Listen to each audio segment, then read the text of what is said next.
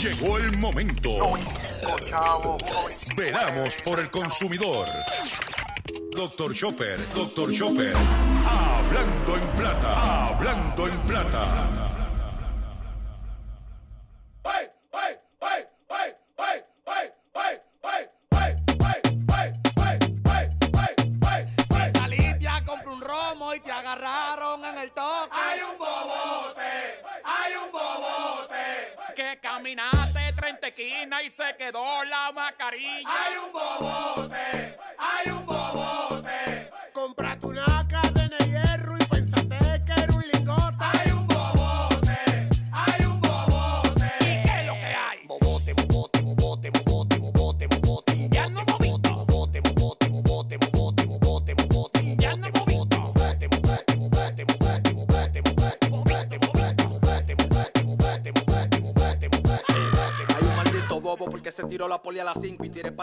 Saludos a todos, bienvenidos a una edición más de tu programa, de mi programa, de nuestro programa Hablando en Plata. Hoy es 21 de abril del año 2021 y este programa se transmite por el 610 AM y el 94.3 FM Patillas, Guayama, Calley. Por el 1480 AM y el 106.5 FM Fajardo, San Juan, Vieques, Culebra, and the U.S. and British Virgin Islands. Además de poderme sintonizar a través de las poderosas ondas radiales que poseen dichas estaciones, también me puedes escuchar a través de sus respectivas plataformas digitales.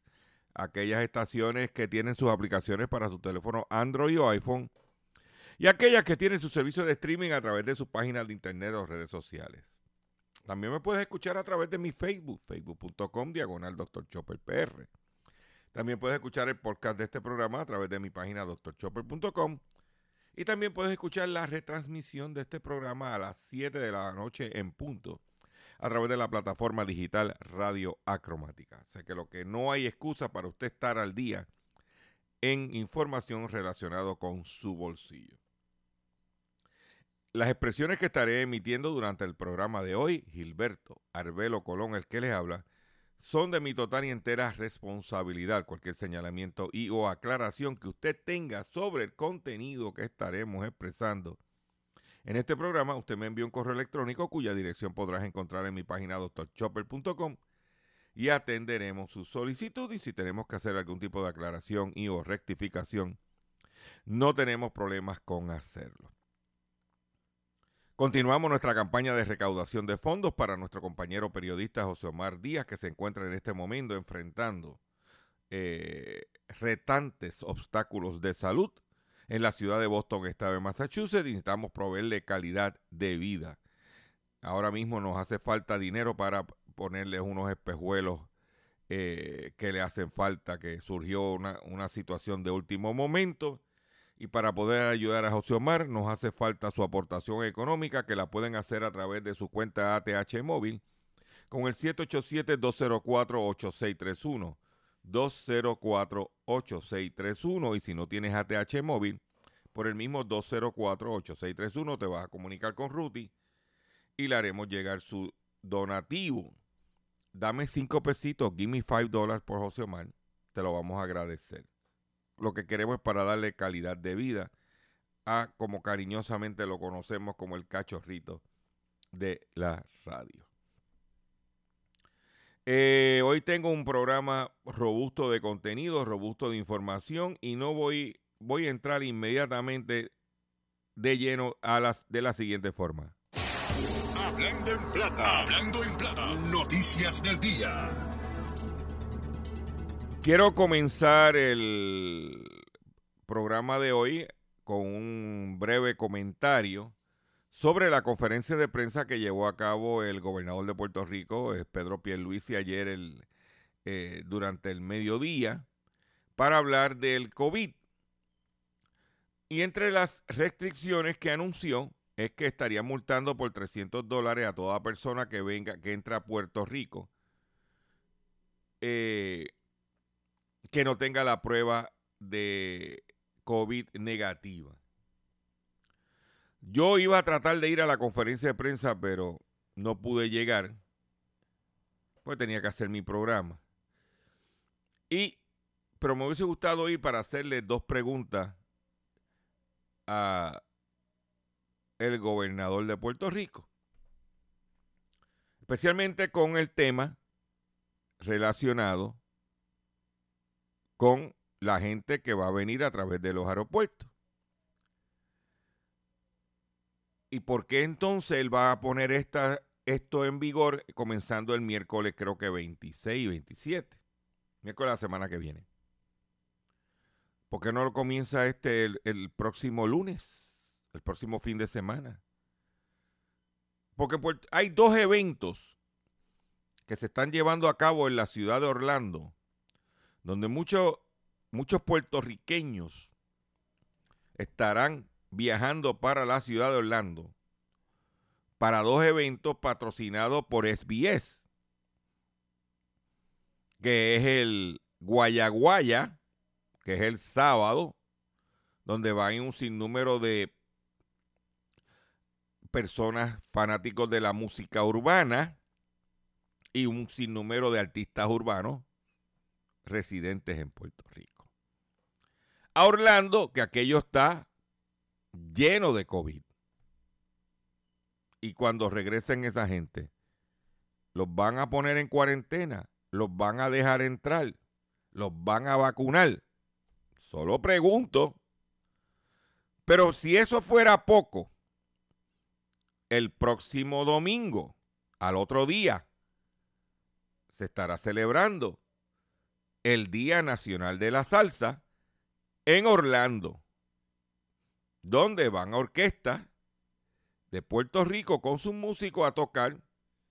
Entre ellos va a estar el maestro Willy Rosario, que tiene como que ochenta y pico años, casi 90 años.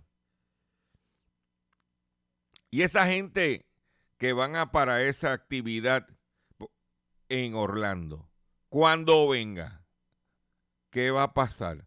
los van a poner en cuarentena, los van a multar si son positivos o negativos. Pregunto yo que lo pregunto todo. ¿Ve? Porque no podemos olvidar que la primera muerte como consecuencia del COVID relacionada con Puerto Rico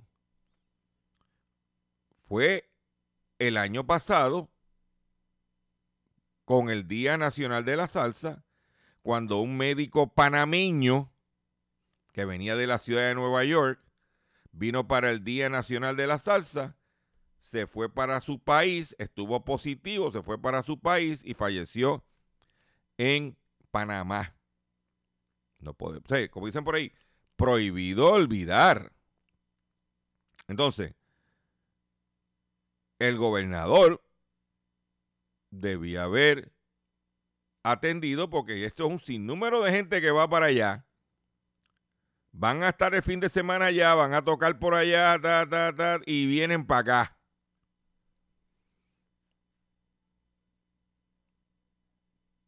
¿Y qué va a pasar? ¿Los van a dejar entrar? ¿Deberían ir esos músicos a Orlando a tocar?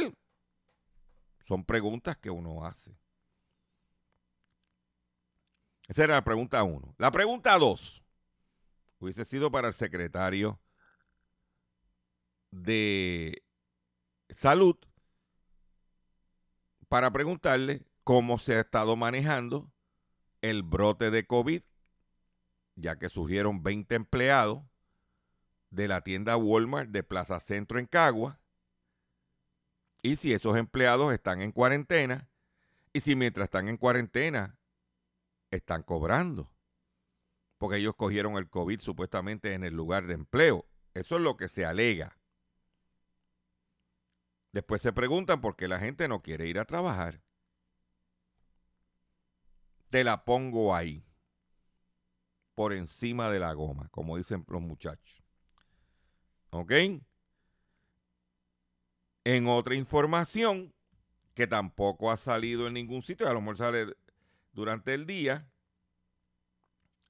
es que usted sabe que hace una semana detuvieron un individuo aquí en el área metropolitana, la policía municipal, y le encontraron 2 millones de dólares en efectivo. Pues usted sabe que esto no ha salido en ningún sitio aquí que yo sepa, a lo mejor estoy equivocado. Y este programa se llama Hablando en Plata y yo voy a hablar de la plata. Incautan más de un millón de dólares en ferry rumbo a la República Dominicana. El ocultamiento de moneda puede ser indicativo de que la moneda es producto de actividades ilícitas.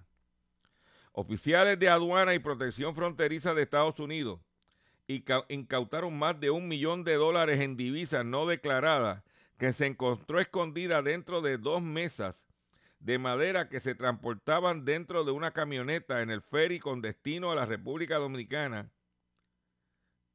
en días recientes. El subdirector de operaciones de campo para seguridad fronteriza de San Juan e Islas Vírgenes y Estados Unidos, Roberto Vaquero, informó que este martes, otras palabras, en el día de ayer, a través de un comunicado que el, que el transporte de, de moneda o instrumentos monetarios ilegal, pero debe, pero que instrumento monetario es, es, legal, perdóname, pero que debe ser comunicado oficialmente. ¿Eh? Pues encontraron one million dólares que va a salir en el Ferry del Caribe para la República Dominicana. ¿Eh? Para que, mira, hablando en plata, como dicen por ahí. En otra información que tengo, que esa no la vas a oír tampoco en ningún sitio por ahí, por la pauta publicitaria. Te lo vendo al costo, como dicen por ahí. Y es la siguiente. ¿Ok? Es la siguiente. Aquí estoy. Vamos a entrar en, ajá, aquí está.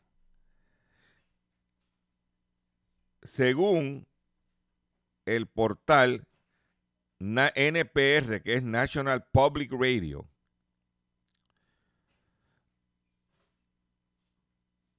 una auditoría federal encontró que la empresa, el Plan de Salud Humana Inc., y Humana, sí, que está aquí, sobrefacturó al Medicare sobre alrededor de 200 millones de dólares dice que Humana Inc. Health Plan for Seniors, o sea que los Medicare Advantages, en la Florida, improperly collected near 200 million in 2015 by overstating how to seek home patients were. En otras palabras, Humana Inc., Plan Medicare Advantage, ilegalmente cobró sobre alrededor de 200 millones de dólares en el 2015 por sobreestimar el nivel de enfermedad de los pacientes. Dice que el Departamento de Health and Human Services Office y la Oficina del Inspector General recomendaron a Humana que repague los 200 millones de dólares,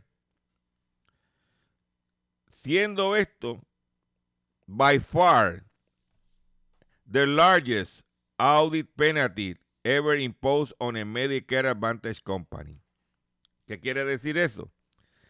Que, mira, por mucho esta es la penalidad más alta impuesta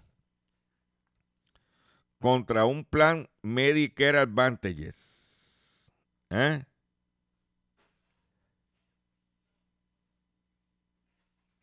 ¿Ok? Te lo digo porque tú sabes que eso no ha salido por ahí ni va a salir por ahí porque tú sabes que está la pauta. Esto lo saqué yo de la página de internet npr.org.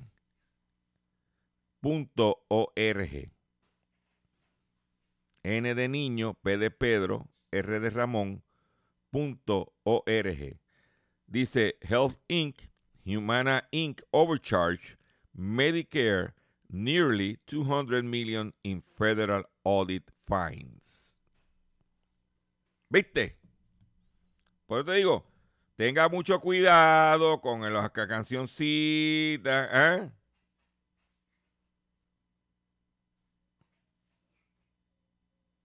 ¿Mm? Dice, por ejemplo, Medicare pagó, pagó 244 dólares mensuales, o dos, eh, que equivale a 2.928 por el año, para un paciente que decían que estaba sufriendo serias complicaciones de diabetes. Pero los récords médicos de Humana fallaron en confirmar dicho diagnóstico. Se supone que ese diagnóstico irreal hubiese representado que en vez de 244 dólares mensuales, el paciente hubiese recibido ello, humana, 163 dólares, que equivale a 1.956 dólares por el año. Prácticamente mil dólares menos en ese paciente al año de lo que debía haber facturado. ¿Mm? Para que usted mira. Por otro lado, en otra noticia, anuncian el recogido de 147 mil Kia Celtos y Soul, Kia Celtos y Kia Soul, porque los vehículos tienen riesgo de fuego. Estamos hablando de vehículos del año 2020 y 2021, modelos con motores de 2.0 litros, se estima que uno de cada 100 de esos modelos recogidos pudiera requerir un motor nuevo. ¿Oyeron esa? Dice en inglés el titular, Kia recalls 147,000 Celtos and Soul vehicles for fire risk. New engines needed. ¿Mm? ¿Dónde te vas a enterar?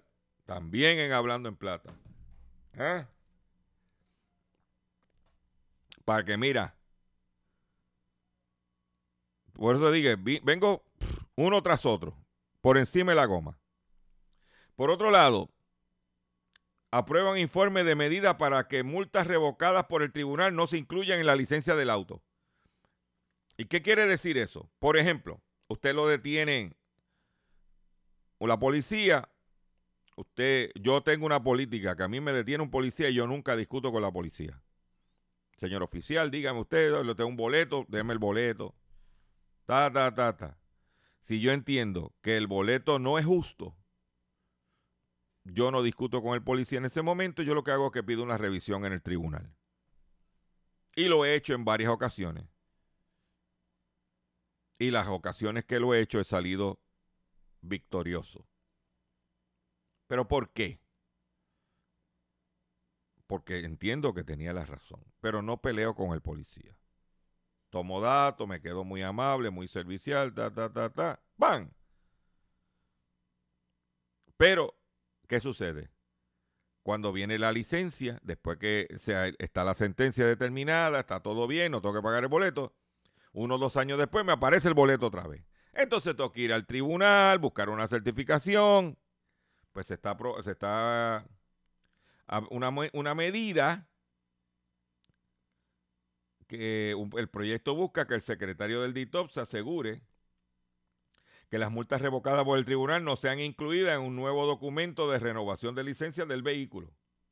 La Comisión de Transportación, Infraestructura y Obras Públicas de la Cámara de Representantes, presidida por el representante José Aníbal Díaz Collazo, aprobó en el día de ayer, en una, en una vista pública de consideración final, el informe del proyecto de la Cámara 61 a los fines de que ordenara al secretario del Departamento de Transportación y Obras Públicas, DITOP, asegurarse que las multas revocadas por el tribunal no sean incluidas en el nuevo documento de renovación de licencia del vehículo. Porque a mí me pasó. Yo tuve que ir otra vez, buscar una certificación, teniendo documentos ya, eh, porque yo guardo evidencia de todo. No, pero tenía que ser reciente. Pues yo entiendo que con este proyecto, ese problema se va a resolver.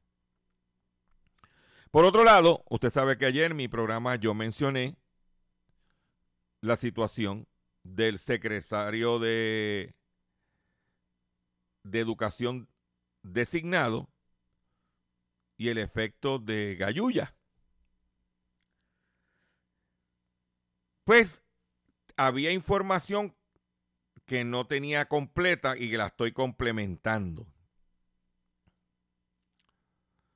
¿Por qué? Porque el individuo fue a un programa de televisión anoche a decir que en los tres años que estuvo con Molina, el alcalde de Arecibo, como básicamente el vicealcalde, porque cuando Memo sale, Memo era el vicealcalde, cuando Memo se va para la Cámara, eliminan el puesto de vicealcalde, pero se queda las funciones en el administrador. El individuo era el administrador. Entonces el individuo va y dice que aunque el municipio de Arecibo tiene un déficit de 300 millones de dólares, en los últimos tres años que él estuvo allí, que fue del 17 al 20, las finanzas se manejaron de forma adecuadas. Pero lo que el, eh, lo que el individuo tampoco dice es que él, su fuente, según información que tengo de Arecibo, según fuentes que tengo allí, que el individuo alegadamente dando para atrás, manejando un vehículo del municipio, dando reversa, le dio un cantazo a un peatón. Y eso lo callaron. El tampoco, yo dice, pero ven acá, ¿cómo llega Gayuya a ser contratado en el departamento de educación? Pues claro, porque el individuo que está siendo nombrado como secretario interino es el eh, había sido contratado a presión del gobierno por la secretaria eh, designada como subsecretario de administración. Entonces, él, siendo subsecretario de administración, le dio el contrato a Molina, un individuo que cuando le preguntaron cómo se escribía Jayuya, dijo que se escribía con G, por eso que le pusieron Gayuya. ¿Viste? Y, pero- y eso, que los niños son primero. Qué joyitas. Y eso que aquí se iba a acabar la corrupción. Bendito mío. No, no, no, no, no. no. Voy a hacer un breve receso. Y cuando venga, vengo con el pescadito del día y mucho más en el único programa dedicado a ti, a tu bolsillo, hablando en plata. Estás escuchando Hablando. Estás escuchando Hablando en Plata. Hablando en Plata. Hablando en Plata. El pescadito del día. Señores, el pescadito del día tiene que ver con un tema recurrente.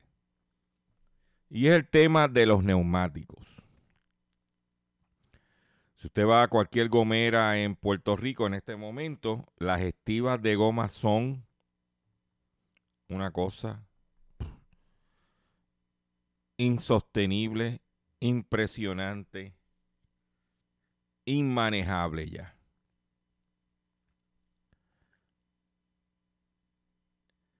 Pues representantes del PNP emplazan al secretario del Departamento de Recursos Naturales para que atienda la crisis de los neumáticos. Y el pescadito no es la crisis de los neumáticos. El pescadito es que representantes del PNP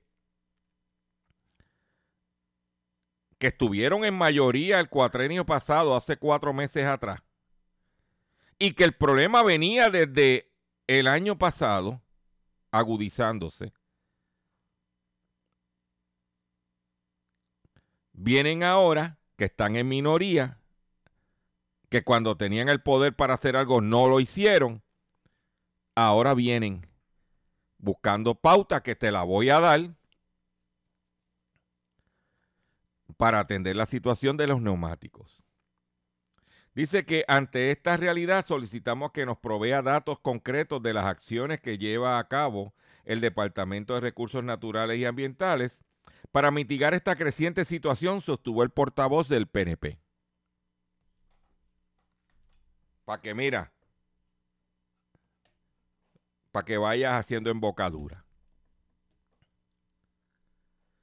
El pasado 4 de abril, el Nuevo Día publicó que entre 750 mil y un millón de neumáticos desechados están acumulados a la espera de recogido en Gomera al Intemperie. Un, que entre 750 mil y un millón de neumáticos están ahí en el en Intemperie esperando ser recogidos. Cuando ese, cuando nosotros cada vez que compramos una goma pagamos por ese reciclaje y ese dinero entró. ¿Ah? Pero no pasa nada. Ante el marcado aumento en la acumulación de neumáticos en múltiples negocios en la zona este de la isla, el portavoz de la dele- delegación del Partido Nuevo Progresista en la Cámara de Representantes y pasado presidente de la Cámara, Gianni Méndez, solicitó información al Departamento de Recursos Naturales y Ambientales. Él lo que tiene que hacer es llamar al gobernador Pedro Pierluisi para que le dé una orden directa al secretario para que atienda esta situación. Eso te está pidiendo la información, no. Aquí no hay que pedir información, ahí se ve en la calle. Dice, durante las pasadas semanas hemos observado un marcado aumento en la acumulación de neumáticos descartados en múltiples negocios localizados en varios de los municipios que comprenden el distrito representativo número 36. Río Grande, Luquillo, Fajardo, Vieques, Culebras y Ceiba. Muchas de estas montañas de neumáticos usados, por no decir todos, son almacenados a la intemperie, creando un peligro de incendio mientras las mismas vez, vez fomentan la propagación de mosquitos transmisores del virus del dengue y el chikungunya. Descubrió América, Johnny Méndez. Mm. Además, su biodegradación es prolongada y propician el desarrollo de vertederos clandestinos. ¿Mm? Las expresiones de, eh, del portavoz se producen luego de una inspección de varios comercios dedicados a la venta y montaje de goma en municipios de la región este de Puerto Rico, donde se observaron enormes estivas de neumáticos usados y ya descartados. Él no tiene que pedirle al secretario, lo que tiene que llamar al gobernador.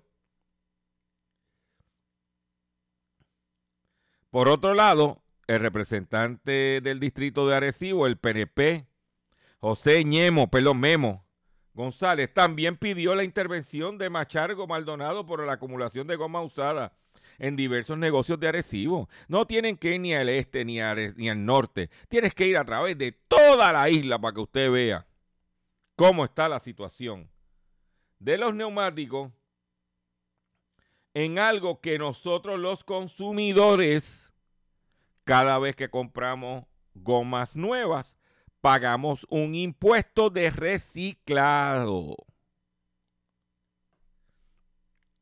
Entonces, lo que me está un poco dudoso,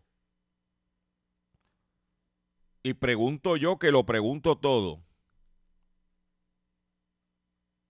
es si hay una escasez en el mercado mundial de materiales para poder hacer gomas nuevas en la cadena de suministro, de esas gomas usadas, se pudiera sacar material que se puede reciclar para la confección de gomas nuevas? Yo solo hago la pregunta.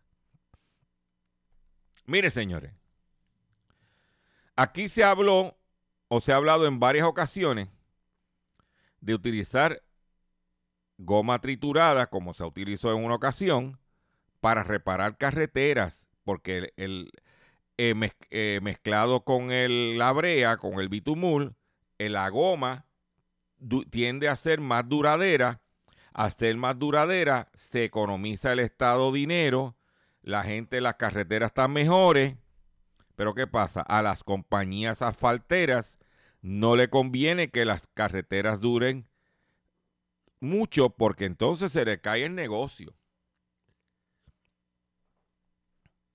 Mire, señores, si usted coge la goma esa triturada, le quita los componentes, coge la goma,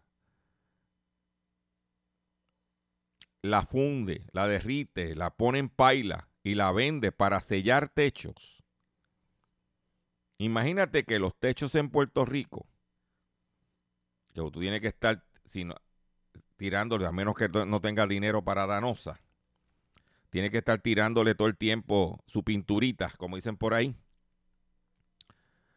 Si tú vendes, creas un producto que sirva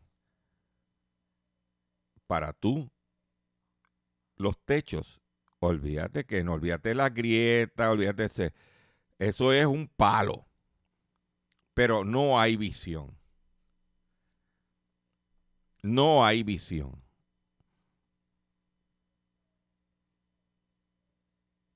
No hay visión, señores. Pero, por eso lo traigo en el pescadito del día. Por otro lado, la situación de contratar personal en el estado de la Florida, especialmente los fast está tan y tan tétrica que McDonald's en la Florida está ofreciendo 50 dólares a quienes acudan a una entrevista de trabajo. O sea, que el mero hecho de tú ir a una entrevista de trabajo en McDonald's te van a dar 50 pesos. Dice, McDonald's en la Florida está pagando 50 dólares a las personas solo por presentarse a una entrevista de trabajo. El propietario del restaurante dijo que incluso con el incentivo sigue teniendo dificultades para encontrar empleados. Actualmente, adicionalmente, la cadena de comida rápida está considerando la posibilidad de aumentar los salarios de 12 a 13 dólares la hora. aumentarlo de 12 a 13 dólares la hora, dándote 50 dólares para que vaya a una entrevista y no consigue gente. ¿Mm? Porque no hay beneficio. ¿Mm?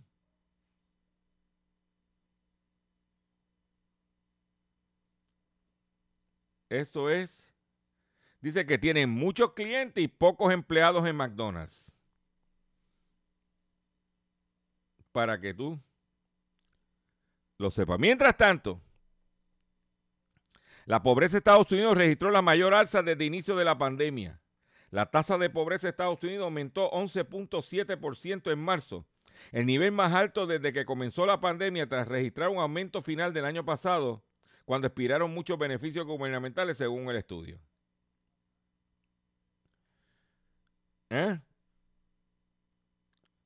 Las estimaciones de marzo 2021 indican que sin ayuda adicional muchas personas en Estados Unidos continuaron sufriendo los impactos económicos del COVID-19, según una investigación publicada el martes por los economistas Jihong Han de la Universidad de Shengang Bruce, y Bruce Mayer de la Universidad de Chicago y James Sullivan de la Universidad de Notre Dame en Indiana. Las proyecciones no captaron los beneficios proporcionados por el plan de rescate. ¿Eh? Pues hay una situación, hablando de fast food, yo mencioné que la situación de Subway está tensa. Los franquiciados de Subway está tenso a nivel de toda la cadena, especialmente en los Estados Unidos. Y aquí hemos visto en Puerto Rico que han ido estado cerrando. Pero Subway, la mayoría de las tiendas son de franquiciados, sino prácticamente todas. Pues los franquiciados de Subway escriben una carta abierta a los propietarios. Este sueño se ha convertido en una pesadilla. ¿Por qué? Cuando el de Luca empezó a vender la idea de Subway, la vendió como el American Dream, como el sueño americano. Pues en medio de los rumores que Subway se está poniendo a la venta, algunos de los franquiciados de la cadena se han unido para plantear inquietudes y demandas. En el pasado lunes, un grupo de franquiciados expresó su indignación por su trato y propuso soluciones en una carta abierta a Elizabeth De Luca, la viuda del cofundador de Subway, Fred De Luca. Según el New York Post, la carta firmada proviene de 250 ubicaciones de Subway que suman el 1% de las ubicaciones de la cadena en los Estados Unidos. Dice, lamentablemente para muchos de nosotros este sueño se ha convertido en una pesadilla, dice la carta. No entendíamos que el lenguaje de nuestros acuerdos de franquicia estaban escritos de manera que Subway pudiera cambiar nuestras reglas en cualquier momento sin previo aviso por cualquier motivo. Algunas de las frustraciones provienen de problemas relacionados con la pandemia, como la oficina corporativa que impide que los franquiciados reduzcan las horas para llegar a fin de mes. Otros puntos de discordia se extendieron más de allá del COVID-19 con quejas de la incapacidad de obtener ingredientes de mayor calidad. ¿Oyeron esa? O sea que los franquiciados se están quejando de que como tienes que comprarle a Subway, ellos quisieran tener ingredientes de mejor calidad y ellos no lo permiten. La carta incluye una lista de seis demandas que incluye la capacidad de arrendar tiendas directamente y la exención de pago de regalías en correlación con el monto de los préstamos PPP y la ayuda eh, federal recibida. Porque mira, ellos recibieron ayuda de los préstamos PPP, pero tienen que pagar las regalías, aunque estuvieron cerrados. Los rumores recientes sobre la, venta de la cadena de sándwich ha puesto a relieve los problemas de Subway, según Restaurant Business. El informe del 2021 de Top 5 Chain Restaurant and, and Technomic, indicó que Subway sufrió una pérdida de ingresos de 18,5% en comparación con las ventas de 2019. Los propietarios de Subway que incluyen a Deluca nombraron a John Chitsey como CEO del 2019 para remendar la espiral descendiente que estaba experimentando la compañía, incluso antes de la pandemia. Desde que Chitsey comenzó como director ejecutivo, Subway ha cerrado 1.700 tiendas y han despedido a cientos de empleados, según estima el New York Post. ¿Ah? Y que la oficina corporativa de software despidió casi 500 empleados el año pasado, lo que equivale a un recorte del 40% de los 1.200 empleados iniciales a nivel corporativo.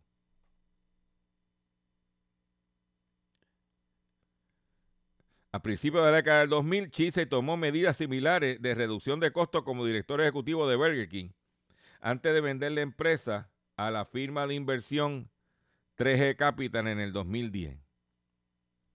Además de las reubicaciones de Miami y una reestructuración del programa de franquicia de Subway, muchos ven esto como una señal de que la empresa está buscando vender. Ahí lo tienen.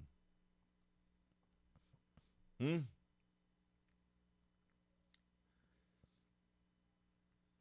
Te la dejo ahí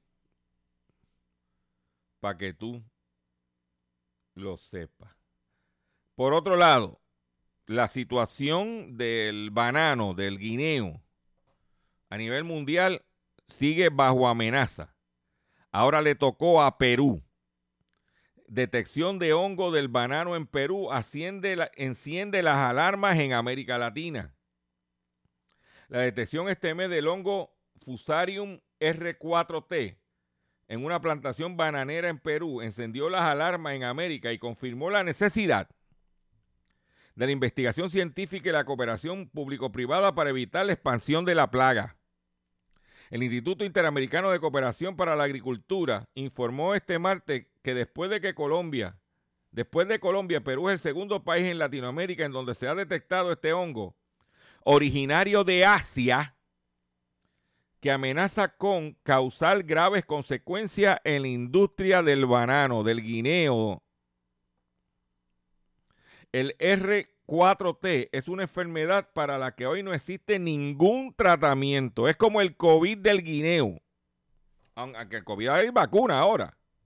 Pero en ese no hay nada. Que se transmite a través del suelo y de vastas plantaciones de banano.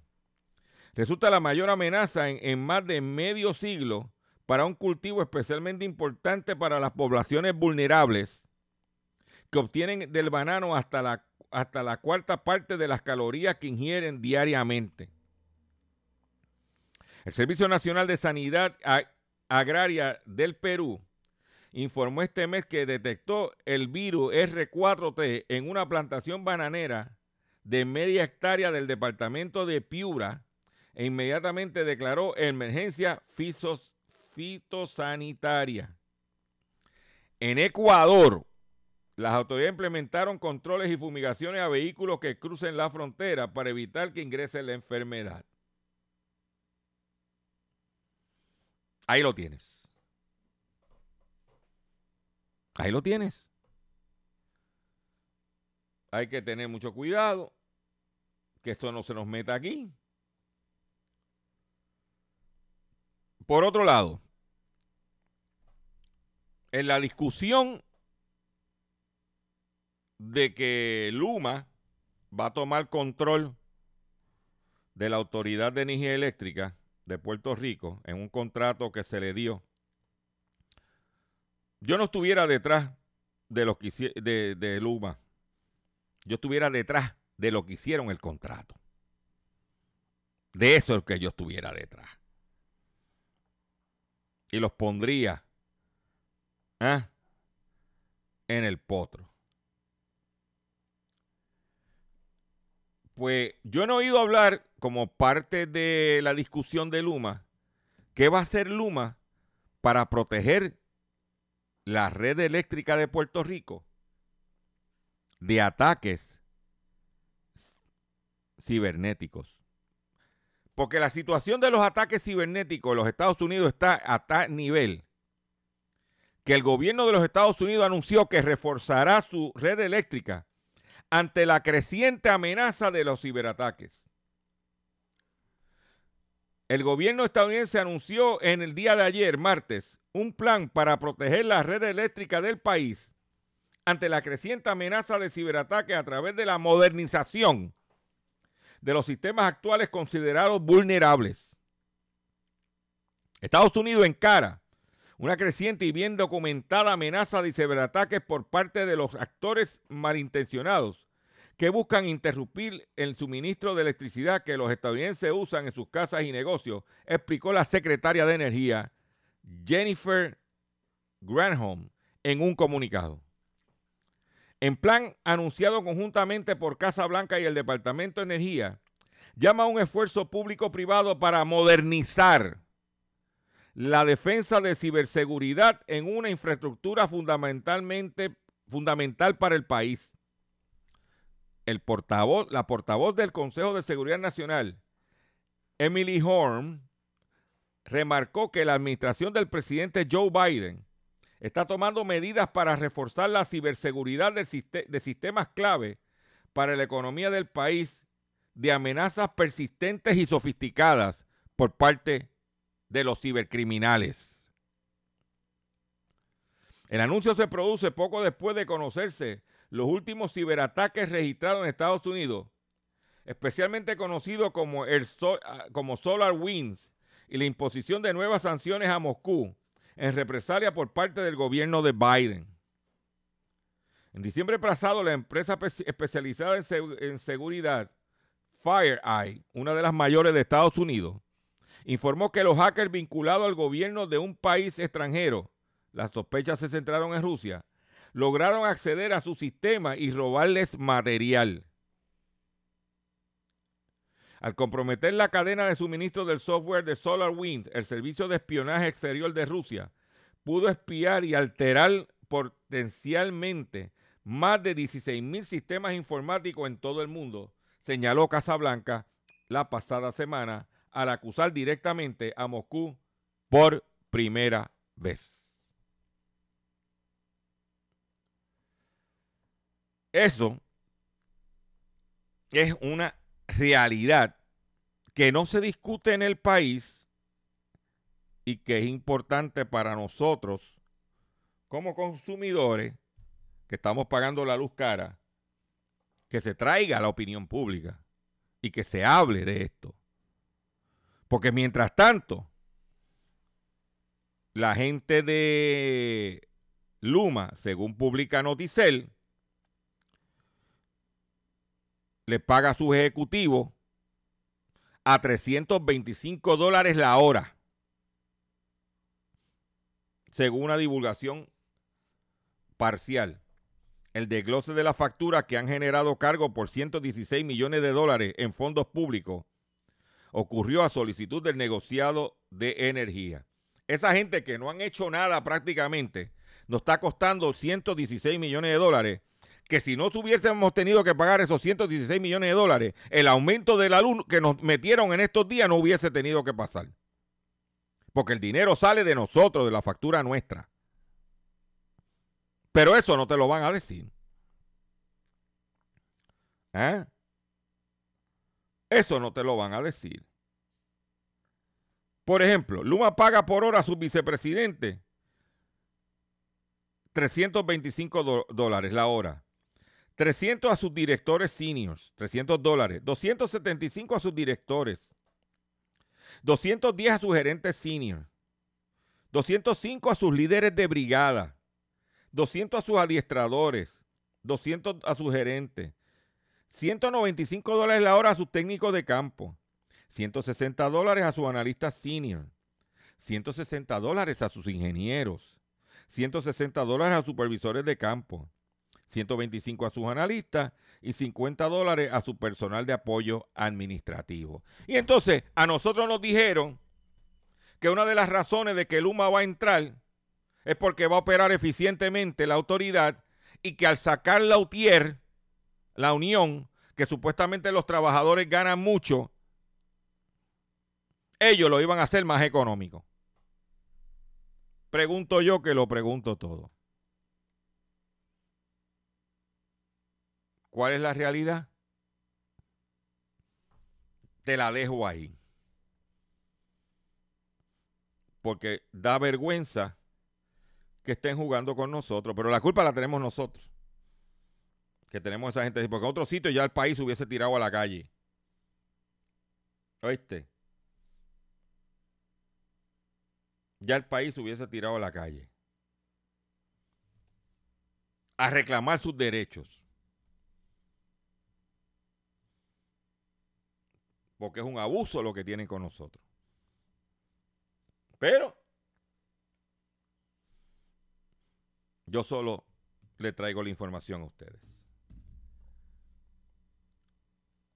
Y usted decide qué quiere hacer. Atención consumidor, si el banco te está amenazando con reposer su auto o casa por atrasos en el pago si los acreedores no paran de llamarlo o lo han demandado por cobro de dinero, si al pagar sus deudas mensuales apenas le sobra dinero para sobrevivir, debe entonces conocer la protección de la Ley Federal de Quiebras. Oriéntese sobre su derecho a un nuevo comienzo financiero. Proteja su casa, auto y salario de reposición y embargo. No permita que los acreedores tomen ventaja sobre usted. El bufete García Franco y Asociado es una agencia de alivio de deuda que está disponible para orientarle gratuitamente sobre la protección de la ley federal de quiebra. No esperes un minuto más y solicite una orientación confidencial totalmente gratis llamando ahora mismo, sí, al 478-3379. 478-3379. Con este contenido me despido de ustedes por el día de hoy. Le agradezco su paciencia, le agradezco su sintonía. Los invito a que visiten mi página drchopper.com. Los invito a que se registren en mi Facebook, facebook.com, diagonal Dr. Chopper PR, vea el contenido que tenemos ahí también. Compartan este programa, riegue la voz que estamos aquí a través de las ondas radiales y de las plataformas digitales. Y que nos vemos mañana, si Dios lo permite, en otra edición más del único programa dedicado a ti, a tu bolsillo. Hablando en plata. Y me despido de ustedes de la siguiente forma.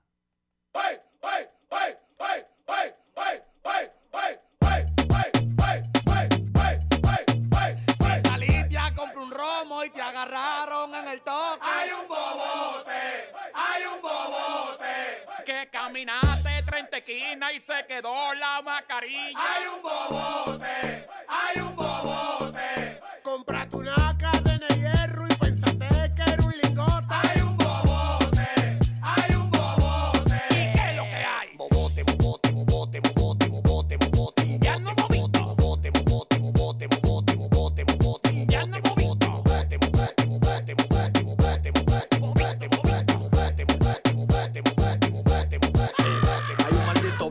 se tiró la poli a las 5 y tiré par de tiros y todo el mundo estaba dando brinco. De Colombia yo freno en la 30, los minas y las 5. Los teteos son de jueves a viernes, sábado y domingo. ¿Qué te importa que yo tenga prenda llena con diamantes? Criticando un hombre que no le ha dado ni a la parte 10. Yo soy independiente, somos millonarios y diferentes. Por lo que tengo en el cuello ando con la que coge 20. No bebo bote porque yo estoy en calle, no sé si me freno una.